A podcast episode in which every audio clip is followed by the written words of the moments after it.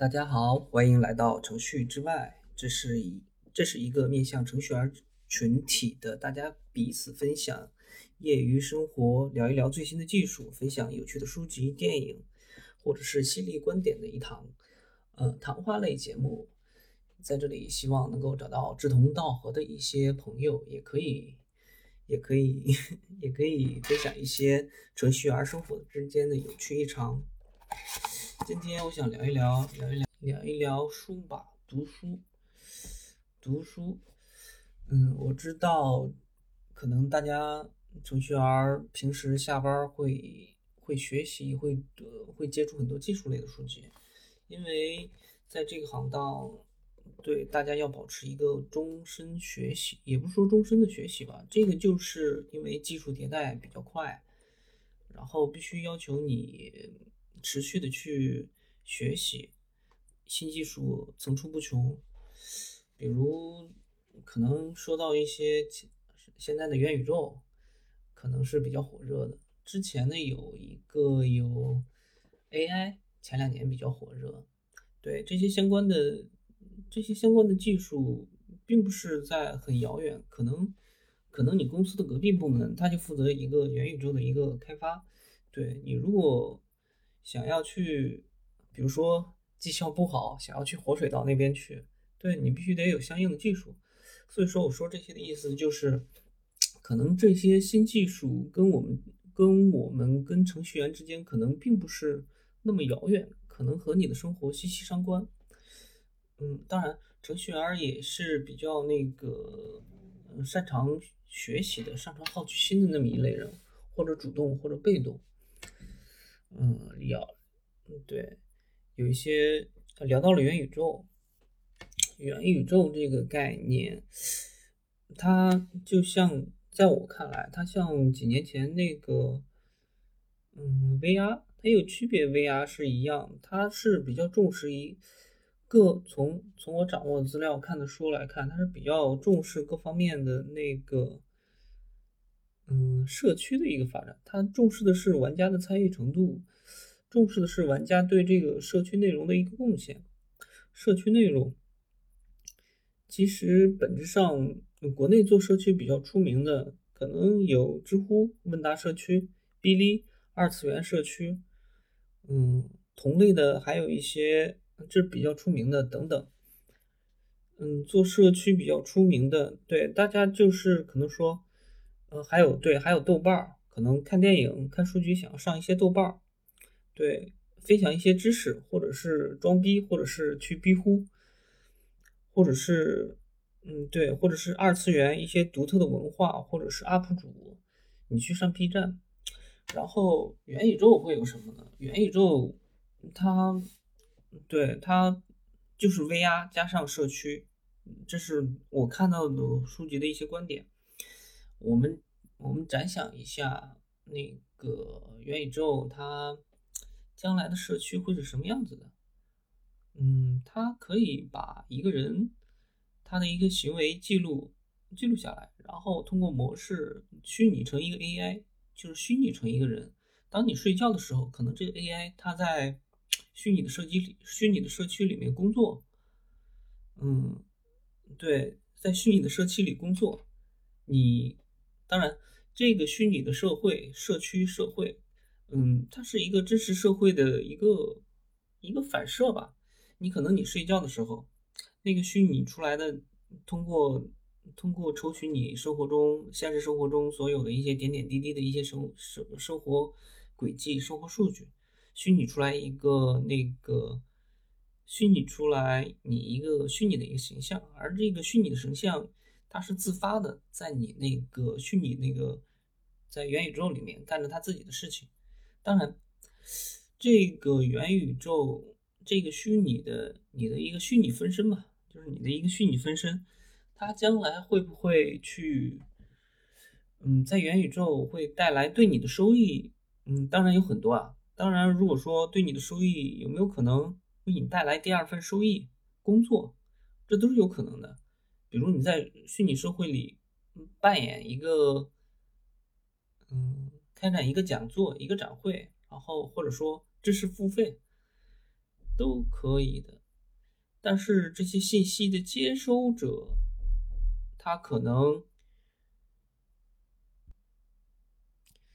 而这些信息在这个虚拟的或者元宇宙里，这些信息的接收者对于他们的收益是什么？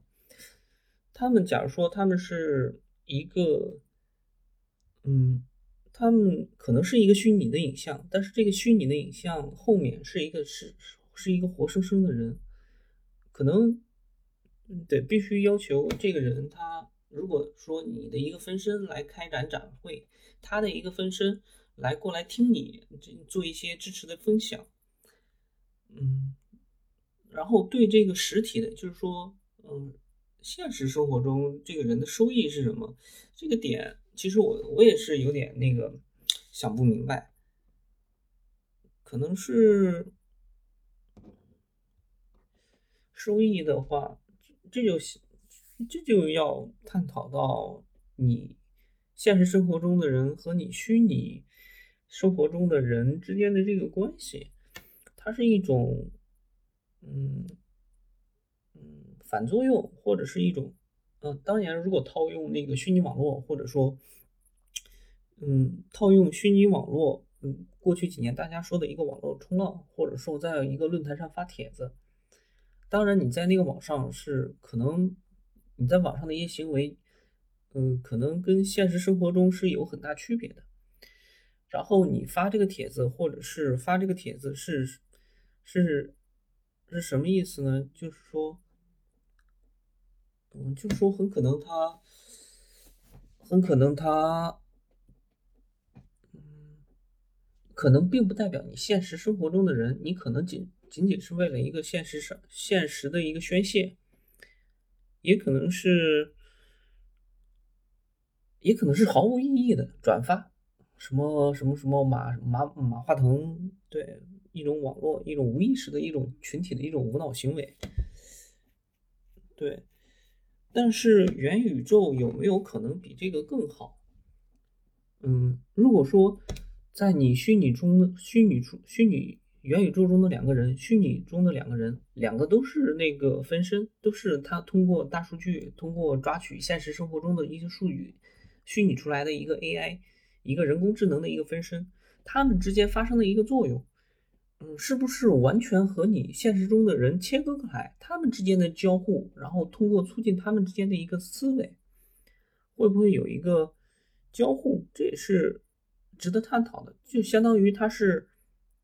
呃，克隆，嗯，克隆出现实社会中的一个社会，然后又不完全去跟现实社会中相同，他们有自己的一个发展规律，可能也会遵循啊一些社会学的一些规律吧。但是，如果说拿它来反哺现实中的你，或者说收益到现实中的你，这种信息要，嗯，这种信息的交互可能会有一些新的技术，就像脑机接口，或者是其他的一些，嗯，新的技术。然后提到脑机接口，可能大家可能都像那种。像那个《骇客帝国》里面那种脑机接口，插上去去进去一个虚拟的社会，虚拟的社会大家都在各自各的忙碌，也会形成一个，甚至可能形成一个新的一个一个社区吧。然后他他们去通过现实和虚拟的交互，是通过脑机接口来进行交互的。就是说，你的分身，你的那个人，他学到的东西，他可以通过这种。嗯，媒介这种介质反哺到给你，但是提到脑机接口，然后又比较比较令人恐惧。对，这种这种可能在不远的将来就会实现了。不是说马斯克那边，或者说有的研究机构已经把那个小鼠的小鼠的行为的一个大脑，然后他们完全已经通过采集数据，通过就是说。把这些数据灌输到小鼠的小鼠的大脑之之后，确实对它的一个行为产生了一个影响。虚拟虚拟环境训练出来的模型得出的一些信息，它会反哺到你现实的人，通过脑机接口反哺到你现实的人的一些行为，可能使你增长了知识，也可能使你得到了经验。哎，相反，也有可能去，嗯，去伤害你。反正这种脑机接口这种形式直接跟人脑相连，我对这个的观点就是比较，我是比较慎重的。可能脑机接口这种概念还是太，因为你分不清这个虚拟社会或者虚拟人，他那个你的分身他接收的一些消息是对你现实生活中是有益的还是有害的，对。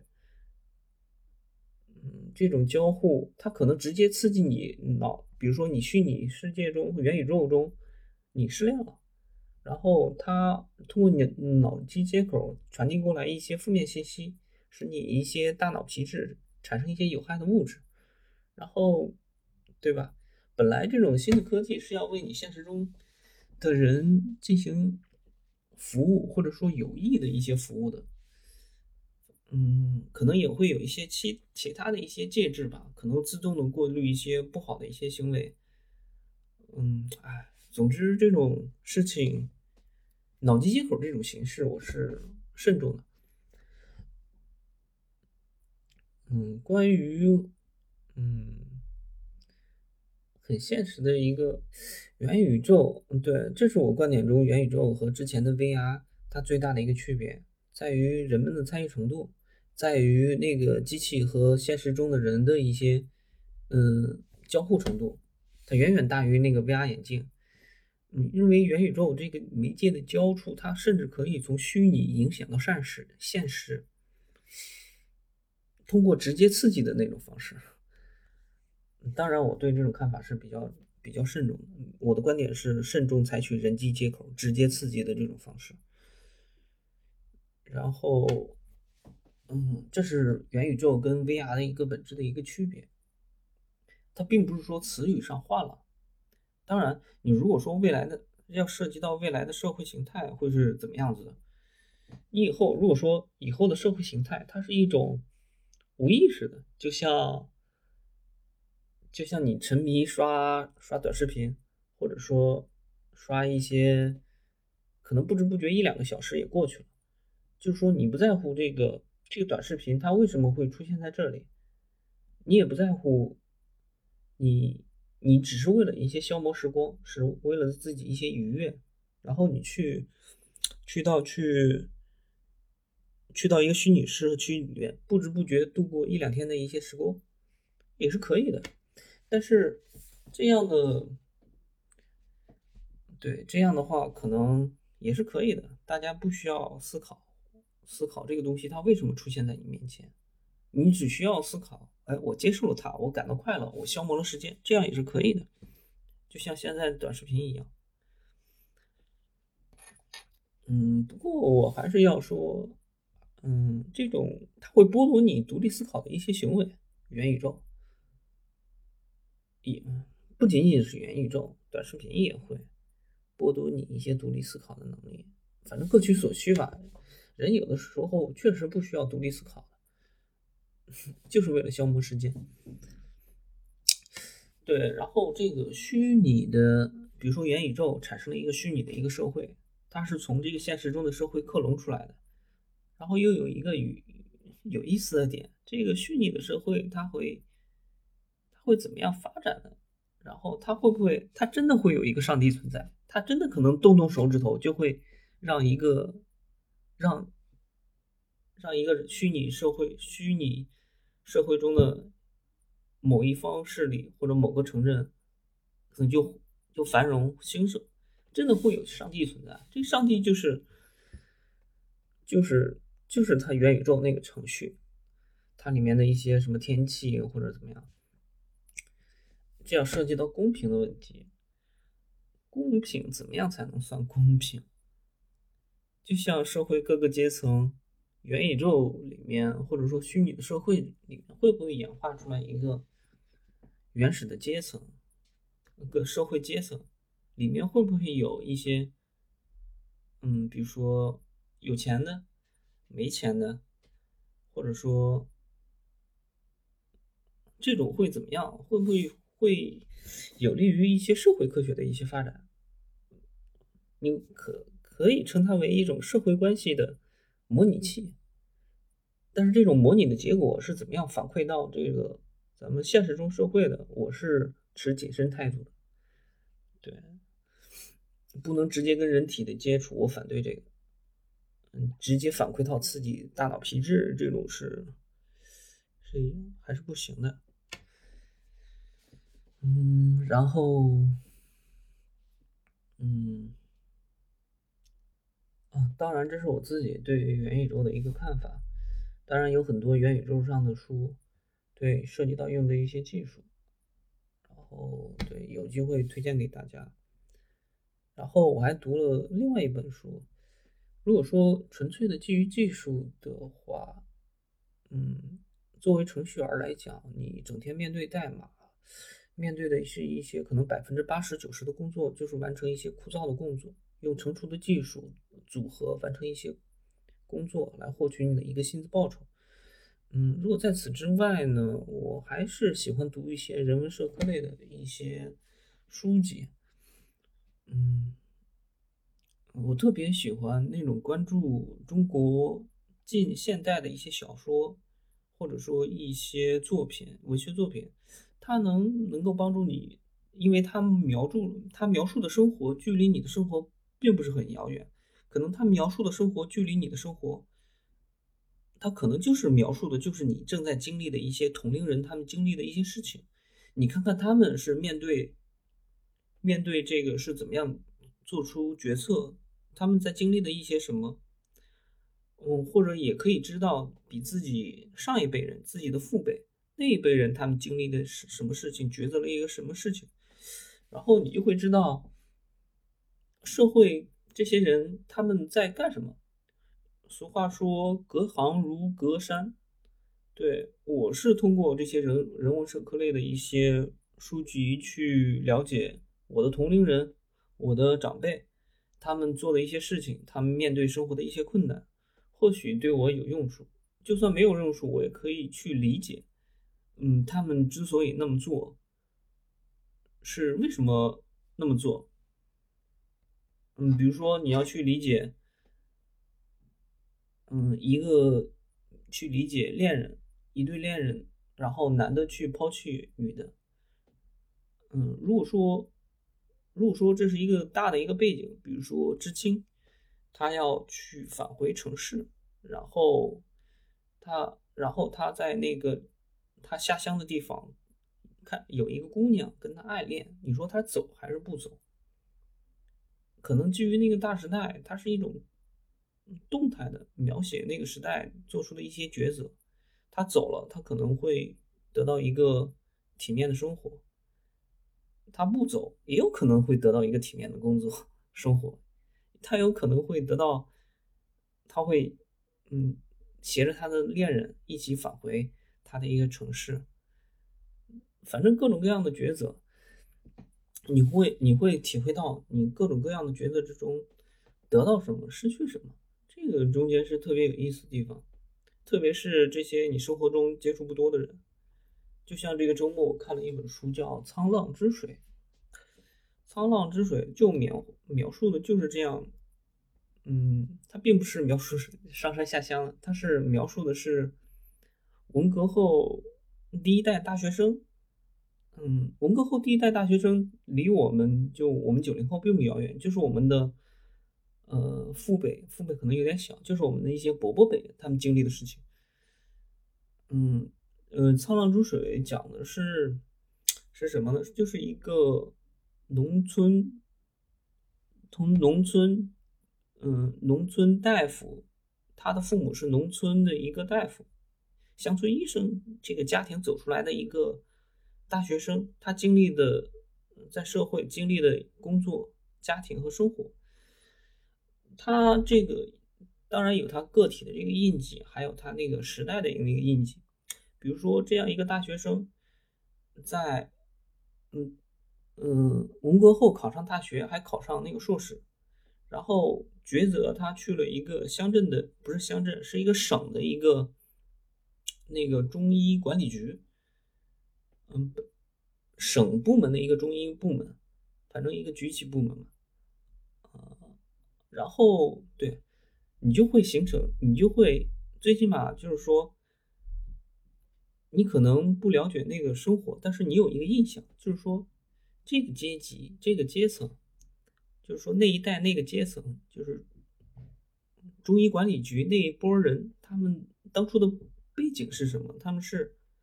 怎么样去进入到这个岗工作岗位的？是什么？嗯，当然了，中间也有很多细节，就是说有些共性的，也有一些不是共性的。比如他第一份工作，然后讲了一个什么事情？他第一份工作，因为他自己是一个研究生学历，然后受到了领导的重视，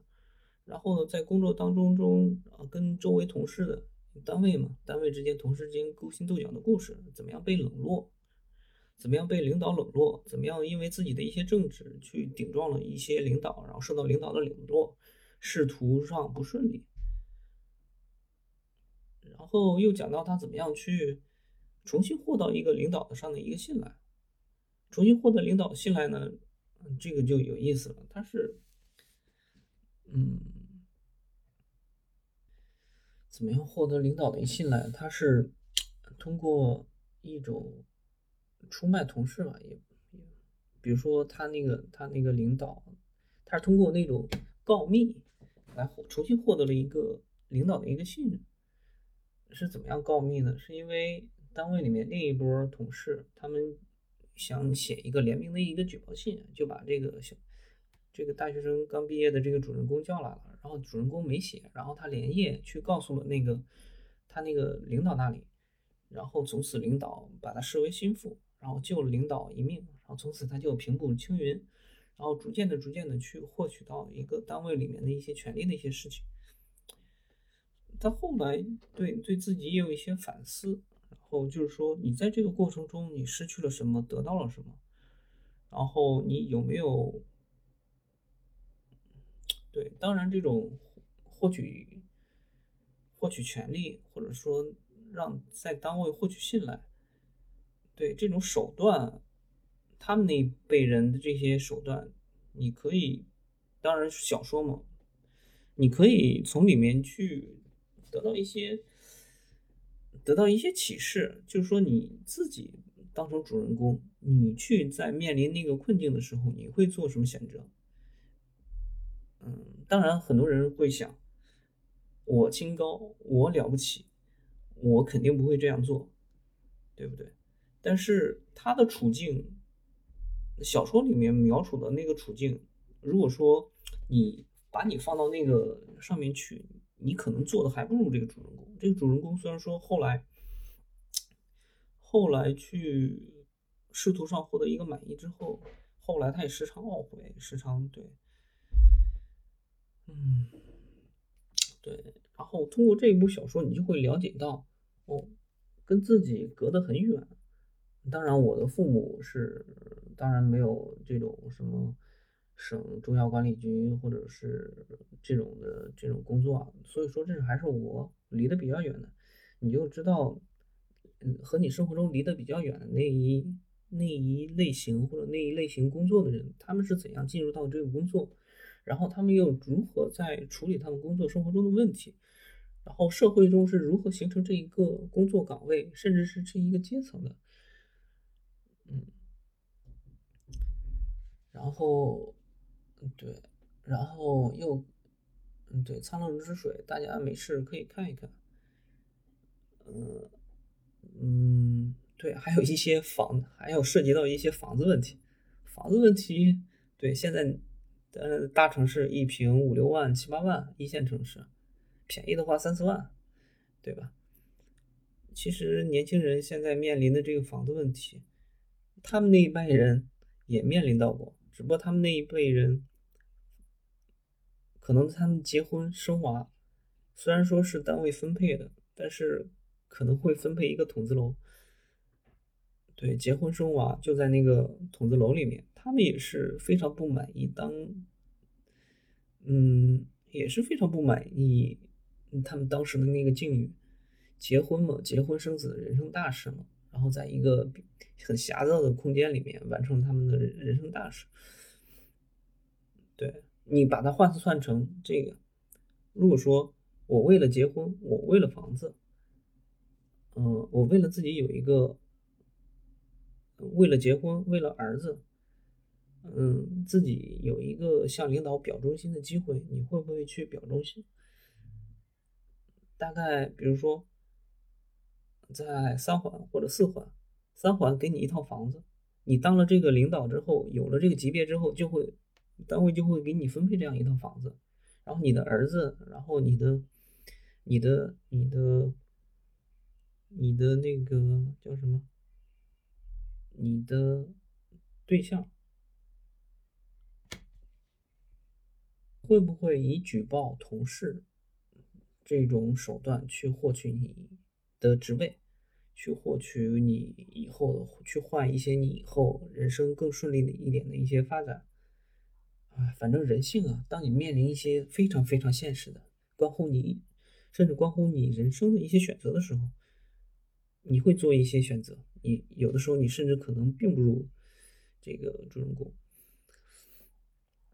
嗯，对，然后。